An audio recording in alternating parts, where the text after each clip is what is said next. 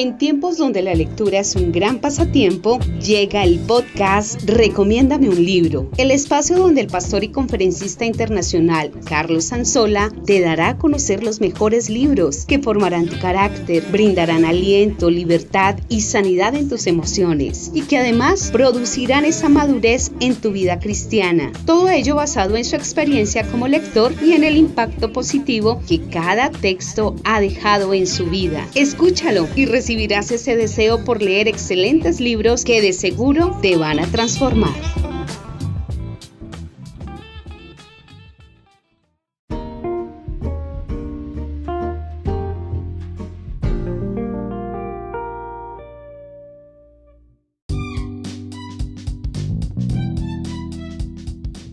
Este es el capítulo número 8 de Recomiéndame un libro. El libro para el día de hoy es Siete reglas de oro para vivir en pareja del Dr. John Gottman. Está dedicado especialmente a las parejas que están pasando un momento difícil y que creen que pueden darse una nueva oportunidad y restaurar todas las cosas que se han dañado. También está dedicado a las personas que están casadas y saben que tienen un buen matrimonio, pero que desean fortalecerlo aún más. Espero que lo disfruten que pasen un excelente momento. Bienvenidos.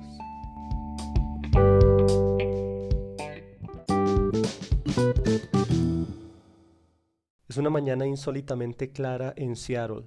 Mark y Janice Gordon se sientan a desayunar. A través del ventanal del apartamento se ven las aguas de Mont Lake de un intenso color azul.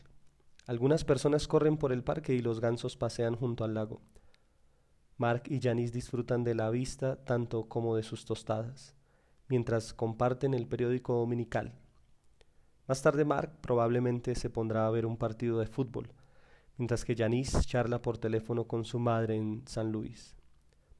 Todo parece normal dentro de este apartamento hasta que advertimos las tres videocámaras instaladas en la pared, los micrófonos sujetos a la ropa de Mark y Janice y los monitores Holter en torno a sus pechos. El bonito estudio no es en realidad la casa de Mark y Janice, sino un laboratorio de la Universidad de Washington en Seattle, donde durante 17 años he encabezado la investigación más extensiva e innovadora jamás realizada sobre el matrimonio y el divorcio. Como parte de uno de nuestros estudios, Mark y Janice, junto con otras 49 parejas seleccionadas al azar, se ofrecieron voluntariamente para pasar una noche en nuestro apartamento, conocido cariñosamente como el Laboratorio del Amor. Sus instrucciones eran actuar con toda la naturalidad posible, a pesar de que mi equipo de científicos los observaban desde detrás del espejo de la cocina.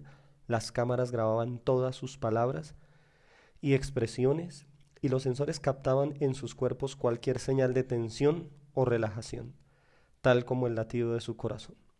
Para preservar la intimidad básica, las parejas son monitorizadas solo desde las 9 de la mañana a las 9 de la noche y nunca cuando están en su cuarto de baño.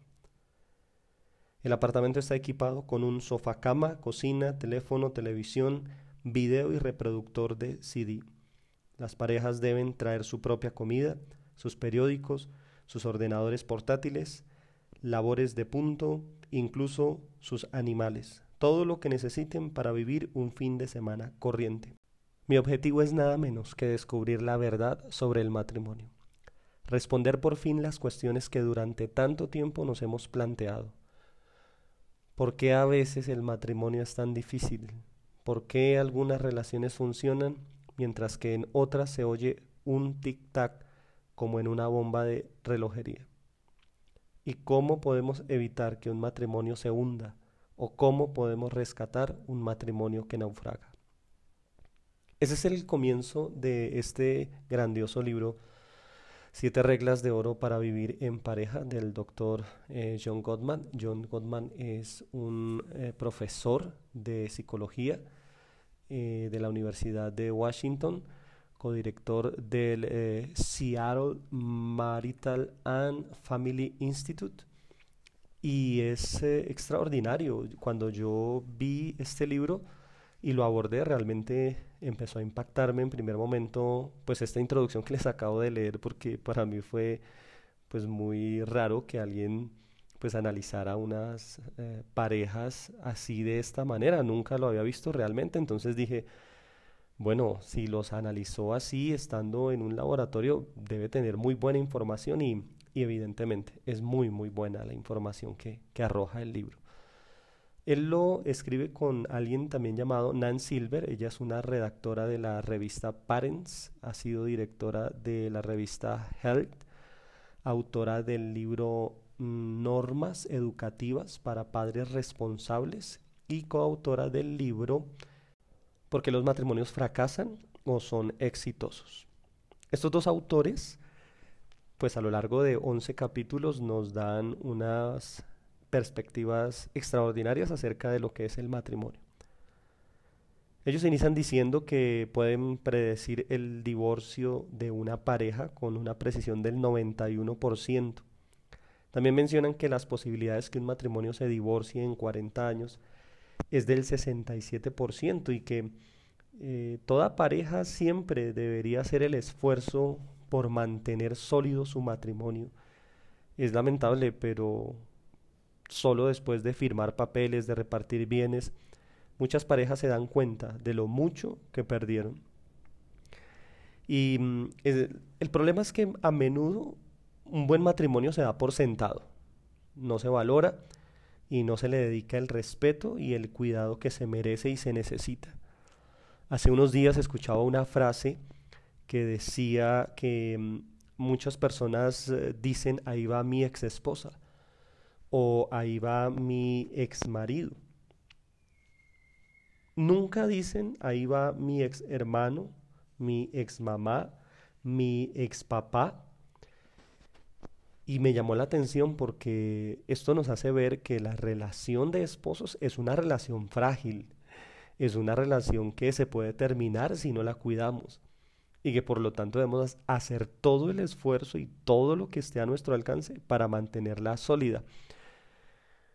Nunca se puede terminar la relación con un hermano, nunca se termina la relación con papá o mamá. Solamente la relación de esposos puede llegar a su fin.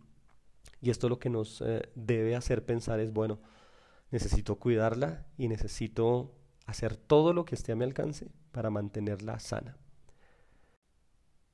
Los autores mencionan a dos investigadores de la Universidad de Michigan, Louis Berbruch y James House, y dicen que mm, un matrimonio infeliz aumenta en un 35% las posibilidades de caer enfermo. Porque estos dos, investigadores mencionan esto. Bueno, debido a que un matrimonio infeliz es un lugar donde experimentamos un estímulo fisiológico crónico y difuso, es decir, nos sentimos estresados, físicamente y emocionalmente, lo cual nos puede llevar a desarrollar una variedad de enfermedades físicas, incluyendo hipertensión o enfermedades coronarias, y diversos trastornos psicológicos como ansiedad, depresión, suicidio, violencia, psicosis, homicidio o drogadicción. No es sorprendente que las parejas felices siempre muestren un índice mucho más bajo de estas enfermedades. Así que mm, los investigadores que mencionan acá los autores apuntan a que esto se debe a que los cónyuges mantienen siempre un cuidado físico uno del otro. Algo que yo he visto es que cuando un matrimonio comienza a hundirse, los cónyuges no son los únicos que sufren. Y mm, pues aquí el autor menciona un estudio que realizó con 63 niños en edad preescolar y él comprobó que los que vivían en sus hogares una gran hostilidad matrimonial sufrían elevados niveles de estrés en comparación con otros niños. Él dice que él siguió a estos niños por cerca de 15 años y estos llegaron a presentar absentismo escolar, depresión, rechazo a los compañeros, problemas de comportamiento, sobre todo de agresión, malas calificaciones y fracaso escolar. La conclusión que él da de este ejemplo es que no es sensato mantener un mal matrimonio por el bien de los niños, entre comillas, pero tampoco es muy conveniente el divorcio en la mayoría de los casos. Y básicamente lo que hoy deseo brindarle a ustedes una gran dosis de esperanza para el matrimonio que usted tiene y a su vez brindarle varias herramientas que se mencionan en este libro. Uno, para que usted pueda salvar su matrimonio y dos, para que si usted tiene un buen matrimonio, usted pueda fortalecerlo y hacerlo aún más sólido. Otro de los aspectos fundamentales que se mencionan en el libro es mm, ¿por qué funciona un matrimonio? Me gustó mucho esta pregunta y, ellos los abordan de una manera muy especial. Ellos dicen que los matrimonios felices no son uniones perfectas, que al estudiar científicamente el comportamiento de cientos de parejas han llegado a la conclusión que los matrimonios felices guardan siete similitudes. Los matrimonios felices tal vez no sean conscientes que los tienen o que los siguen estos siete patrones, lo cierto es que los matrimonios infelices siempre fallan en al menos alguno de estos siete aspectos que ellos van a abordar aquí en el libro. Ellos dicen que si uno llega a dominar estos siete aspectos puede tener la certeza que el matrimonio va a prosperar y va a avanzar que aprenderemos a identificar los puntos débiles del matrimonio y concentrarnos allí donde la relación más lo necesita. La base del libro es la siguiente, o sea, su tesis principal dice así, los matrimonios felices están basados en una profunda amistad, es decir, que los cónyuges se conocen íntimamente, conocen sus gustos, la personalidad, los eh, anhelos, las esperanzas, los sueños, de cada uno y muestran gran consideración el uno por el otro y expresan su amor no solo con grandes gestos, sino con pequeños detalles cotidianos. Muy al contrario de algunos matrimonios, que mm, en el momento de presentarse algún tipo de problema, algún tipo de mm, inconveniente, pues uno no actúa como actúa con un amigo. Muchos eh, de nosotros somos eh, más tolerantes con compañeros de trabajo, amigos, que con nuestros propios cónyuges. Es decir, con nuestros cónyuges somos fuertes, duros, exigentes, eh, pero pues con los amigos somos flexibles, no le ponemos cuidado a muchas cosas que dicen o a muchas ofensas o cosas que ellos suelen hacer pero con nuestro cónyuge sí. Y la pregunta es, luego no empezamos siendo buenos amigos, porque no podemos volver a incorporar la amistad a nuestro matrimonio. Bueno, así finaliza el capítulo 1. El capítulo 2 habla de por qué los matrimonios fracasan. Y aquí el doctor uh, Gottman y la doctora Silver lo que hacen es em, darnos una perspectiva y un eh, estudio que hicieron con 130 parejas recién casadas, las cuales, bueno, prácticamente las pusieron bajo el microscopio, ¿no? Allí en su laboratorio. Y ellos mencionan aspectos importantes de por qué los matrimonios fracasan. En primer lugar, hablan de planteamientos violentos. Aquí entra sarcasmo, groserías y hasta pues agresión física, que ya es un nivel muy muy fuerte de, de, daño en un matrimonio. Cuando un hombre o una mujer utilizan eh, las palabras, utilizan groserías, utilizan el maltrato físico, ya hay un daño bastante pues hondo en este matrimonio. En segundo lugar, ellos mencionan algo que me pareció pues muy raro y me llamó mucho la atención, que son los cuatro jinetes del apocalipsis. Y pues el autor eh, se refiere a el capítulo de Apocalipsis capítulo 6, donde habla de cuatro jinetes que vienen y destruyen la tierra. Él lo aplica a cuatro aspectos, cuatro prácticas que mm, tenemos muchos matrimonios y que cuando se convierten en una práctica constante pueden llegar a destruir nuestro matrimonio. El primero, las críticas. Una cosa es la crítica y otra cosa es la queja. La queja es algo global y algo esporádico, de vez en cuando. Ahora, la crítica ya es más fuerte porque es directa hacia el carácter y la personalidad del cónyuge. Se trata ya de decir cosas como tú siempre llegas tarde, tú siempre eres desordenado y es ya atacar directamente al cónyuge. Y esto es, una práctica que constantemente nosotros tenemos, o sea, ya se nos vuelve una costumbre estar criticando al otro por las cosas que hace, por cómo se comporta, por cómo maneja las finanzas, bueno, cualquier aspecto es susceptible a ser criticado en el matrimonio. El segundo jinete del Apocalipsis que mencionan los autores es el desprecio. Y aquí habla de sarcasmo, de escepticismo. Mm, ¿Será que sí puedes hacer esto? Son frases que se escuchan mucho en, el, en el desprecio. El desprecio lo que hace siempre es aumentar el conflicto, porque mm, siempre pues uno lo que busca en el matrimonio es afecto, es seguridad, es cordialidad y cuando uno encuentra desprecio, wow, esto destruye muy fuerte. Entonces eh, el desprecio algo que hace es que pues exacerba los pensamientos negativos guardados durante mucho tiempo. Y es lo que habla la palabra de Dios en 2 de Corintios 10:5, que nosotros debemos derribar todo argumento que se levanta en contra del conocimiento de Dios y no, al contrario, levantar argumentos hacia mi cónyuge, levantar fortalezas en mi mente donde me lleven a menospreciar la persona que una vez fue mi amiga, la persona que una vez yo dije, no puedo vivir sin esta persona. El tercer jinete del Apocalipsis que menciona es la actitud defensiva. Es esa disposición interior que nosotros tenemos a defendernos.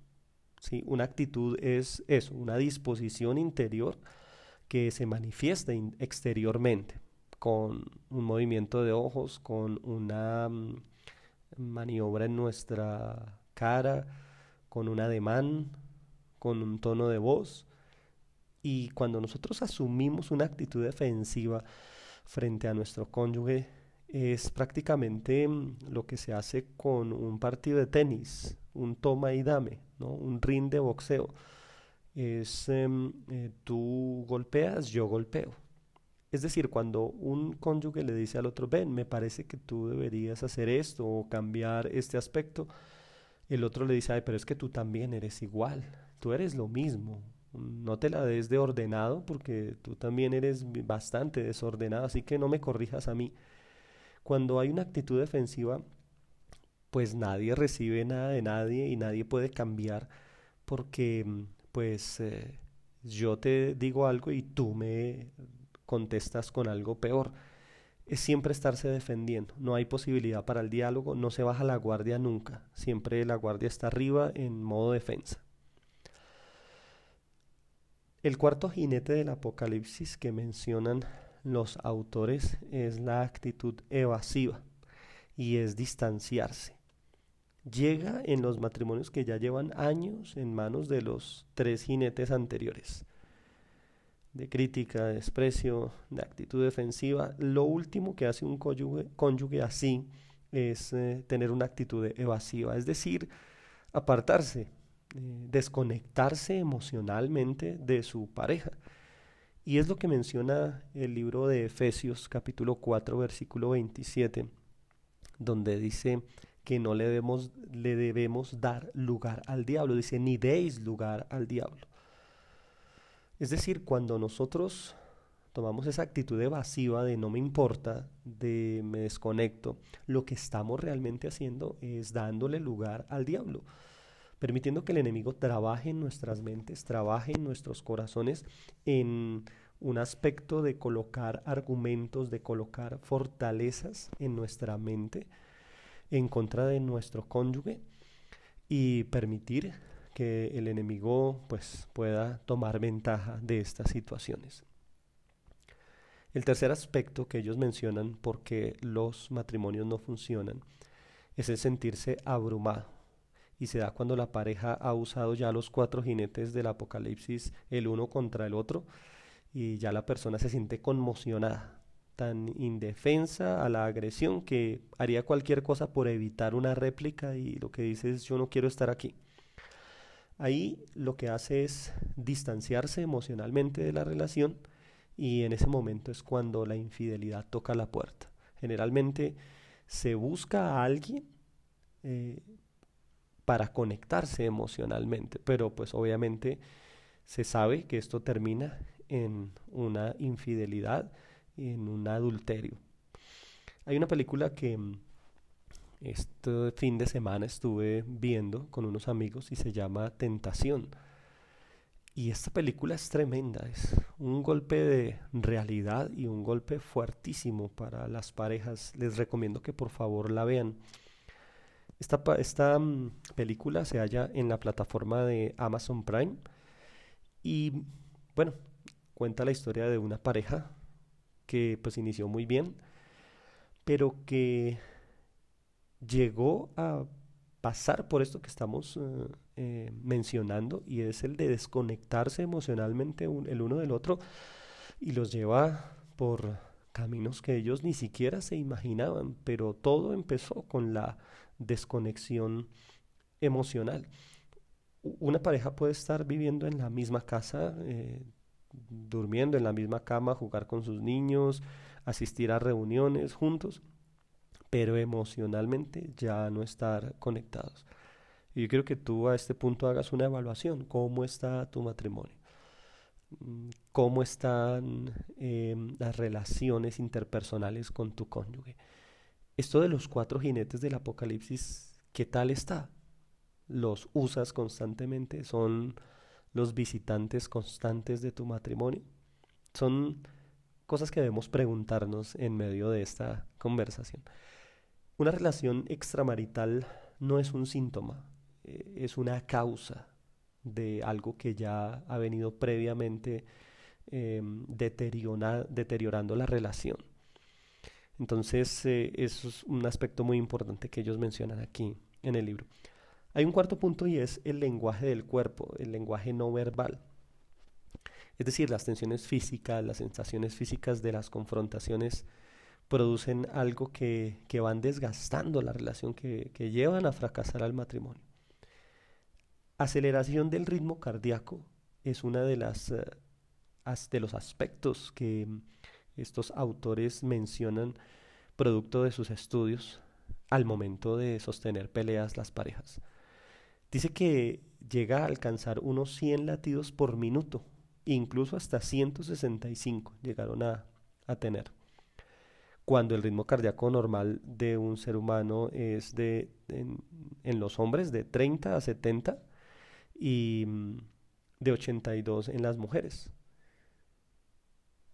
Es decir, el, voltaje que se le da al cuerpo por estar continuamente en peleas y estresado es, grandísimo. Y esto tiende a resultar en matrimonios que fracasan. En quinto lugar, porque un matrimonio fracasa? Intentos de desagravio fracasados, los mencionábamos anteriormente, que son característicos de las buenas amistades. Obviamente, ya a este punto los intentos de desagravio no van a, causar ningún efecto. Normalmente salvan un matrimonio, mitigan la tensión, pero cuando los cuatro jinetes del apocalipsis, por ejemplo, gobiernan, los eh, em, eh, intentos de desagravio son prácticamente nulos, no suelen ser notados, o sea, no oímos esas banderas blancas verbales que nos muestra nuestro cónyuge. Los matrimonios infelices, algo que desarrollan es un círculo vicioso entre estos mm, cuatro jinetes. Van de la crítica al desprecio, de la actitud negativa a la defensiva y mm, así sucesivamente. En sexto lugar, porque los matrimonios fracasan? Malos recuerdos. Recuerdos eh, sobre el noviazgo, sobre la boda. Se les pregunta eh, acerca de esto y las personas responden, el noviazgo eran peleas constantes, la boda mm, estuvo mala la comida, mm, no me pude ver bien en las fotos, la luna de miel no, ni mencionar, y el primer año de casados fue terrible. Y muchos solo recuerdan cosas negativas del pasado. Cuando una pareja constantemente está refiriéndose a su pasado en forma negativa, eh, es un pues es un indicio de que, de que este matrimonio puede llegar al fracaso. Llegamos al capítulo 3. En el capítulo 3 ya empiezan los autores a hablar en forma de lo que son las reglas de oro para vivir en pareja y empiezan mencionando la primera. Mejora tus mapas de amor. Ellos dicen que nosotros, las parejas, tenemos una costumbre y es eh, no prestar atención a los detalles de la vida del, cónyuge, de sus gustos, sus alegrías, sus miedos, sus recuerdos, eh, qué clase de música le gusta, si le gusta la pintura o el arte, su banda favorita, su canción favorita. Eh, muchas parejas no recuerdan ni los amigos eh, de él o de ella, ni el deporte que le gusta practicar.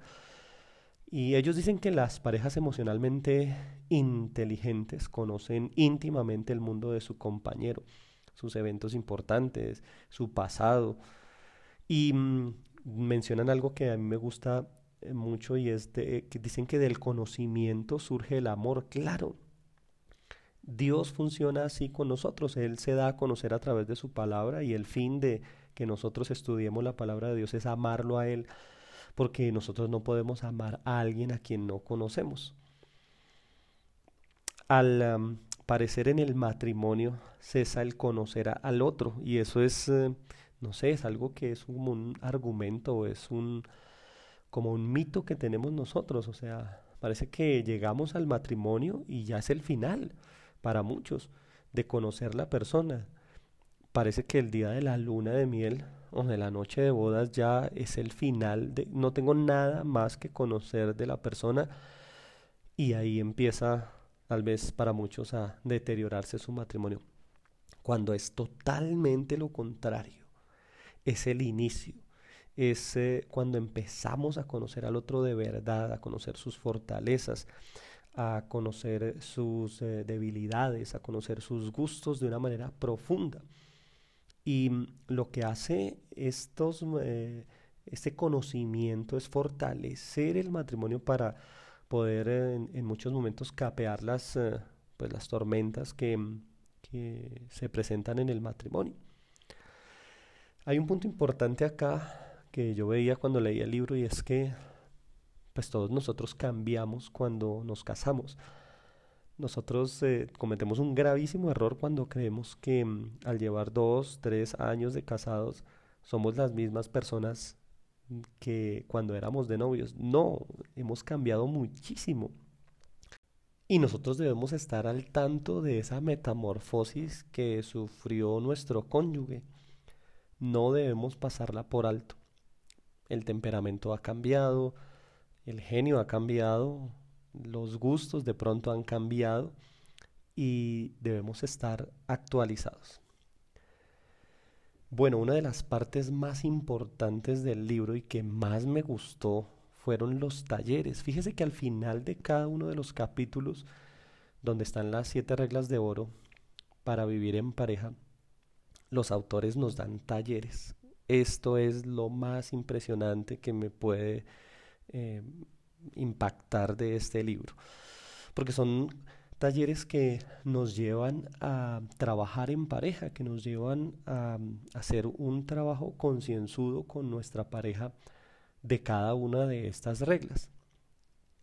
Entonces, eh, aquí van los mapas de amor. Eh, hay un cuestionario de los mapas de amor y le voy a leer, por ejemplo, parte del primer taller es una serie de preguntas acerca de falso y verdadero, donde nos llevan a pues evaluar cómo estamos en cuanto al conocimiento de nuestra pareja.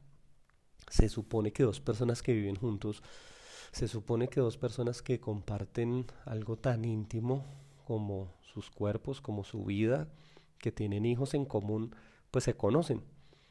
Y mm, pues en todas las conferencias eh, de parejas que he aplicado este taller, pues los resultados no han sido buenos ni han sido óptimos, porque mm, pues el resultado es que uno no conoce a su pareja, uno da por sentado, como hablábamos al comienzo, que conoce muchas cosas de su pareja, cuando en realidad pues desconoce bastantes.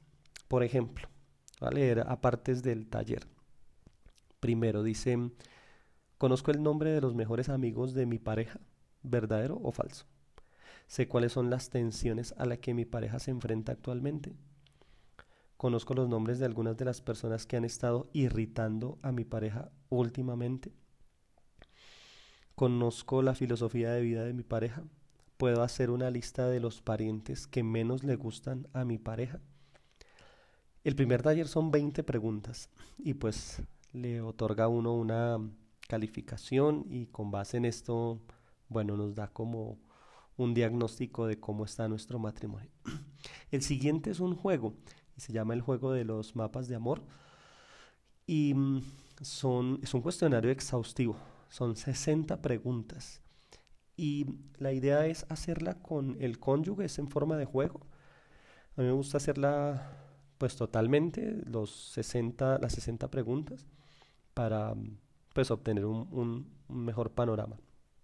Y lo que hace es mm, darle a cada uno de los cónyuges una copia del cuestionario y irla pues diligenciando, irla llenando y determinar quién pues conoce mejor a quién. La idea es no pelear al final del cuestionario, ¿no? Es, mm, la idea es avanzar en, en la amistad. La primera pregunta es, nombra a dos de mis mejores amigos. La segunda es, ¿cuál es mi grupo musical favorito, compositor o instrumento musical? La tercera, ¿qué ropa llevaba cuando nos conocimos? Nombra una de mis aficiones. ¿Dónde nací? ¿A qué tensiones me enfrento actualmente?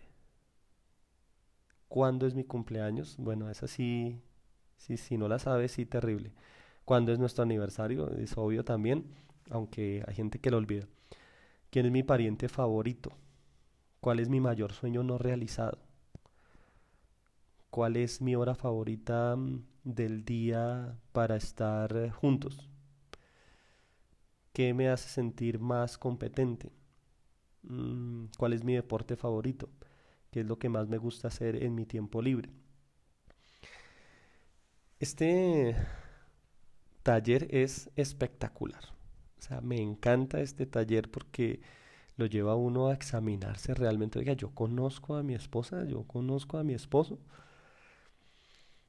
Bueno, cuando yo ah, apliqué este taller con mi esposa, pues obviamente no me fue bien. O sea, no, no, no voy a aparentar ni a decirle lo contrario porque realmente no me fue bien. Me faltaba mucho en conocerla a ella y detalles y hay cosas que pues yo no las había pensado nunca, pero que me hicieron examinarme a mí y mm, decir, bueno, necesitamos trabajar en conocer los aspectos más importantes del otro, qué le importa a la otra persona. Y es un buen punto de partida para restaurar nuestra relación. Es un excelente punto de partida para examinar que mm, nuestro matrimonio no está bien o que puede mejorar. El objetivo de este taller es eh, pues desarrollar un conocimiento más profundo primero de uno mismo y, y, pues tener un mapa detallado de la vida y del mundo de nuestras parejas porque, mm, porque ese es uno de los puntos básicos para empezar el libro. Este taller es eh, muy, muy bueno. Mm, hay varios talleres más aquí en esta parte. Hay otro como eh, el que se llama ¿Quién soy?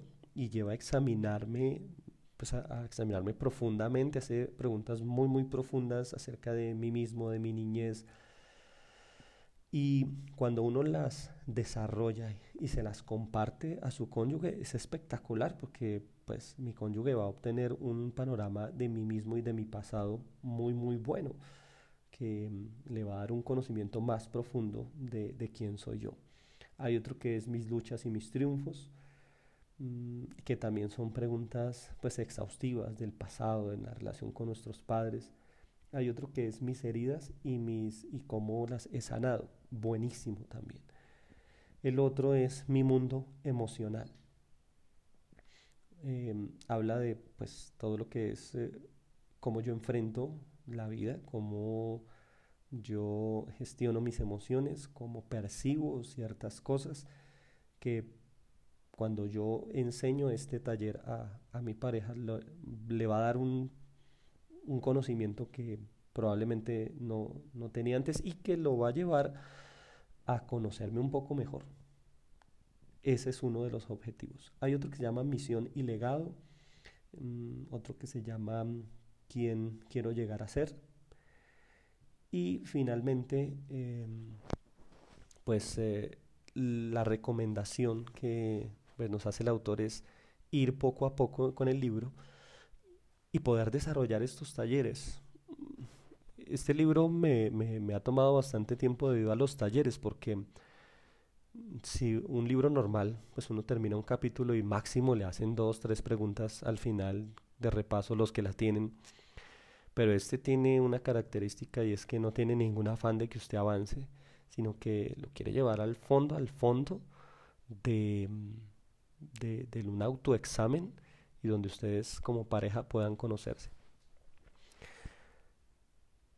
Ustedes dirán, bueno, y se estarán preguntando, bueno, ¿y usted cómo le ha ido tanto en su matrimonio como, en, como con el libro. Bueno, igual que ustedes, estoy tratando de que mi matrimonio mejore. Mi anhelo es tener un excelente matrimonio. Anhelo eh, glorificar a Dios con mi matrimonio, agradar a Dios por medio de mi matrimonio y ser de bendición para mi esposa, de, como lo he querido hacer desde el primer día en que la conocí. Y pues eh, parte de eso es poder abordar este libro. Y cuando lo empecé a abordar, pues obvio me di cuenta de mm, debilidades que estaba cayendo, de mm, aspectos que necesitaba fortalecer en mi relación matrimonial. Pude comprender mm, muchos de los aspectos de por qué tal vez había conflictos, de por qué podíamos tener en algún momento diferencias y empezar a solucionarlas. Actualmente estamos desarrollando muchos de estos talleres y realmente han sido muy, muy enriquecedores por el hecho de no solo conocer la otra persona, sino conocerse a uno mismo y poderle dar a conocer al otro, pues, quién es uno. Y mm, creo que mm, uno de los aspectos más importantes y que es el objetivo del libro y que ha dejado en mí es el hecho de fortalecer la amistad con mi esposa salirse un poco de ese rol eh, harto de, estar corrigiendo, de estar criticando y poder ir nuevamente a las bases, al fundamento de la amistad, ha sido muy, muy importante para mí y para mi matrimonio. Las parejas que eh, aconsejo actualmente, sé que han, se han visto beneficiadas con algunos de estos talleres, conferencias que he tenido la oportunidad de dar han sido muy, muy bendecidos al abordar estos, estos talleres. Principio número dos de las siete reglas para vivir en pareja, cultivar el cariño y la admiración.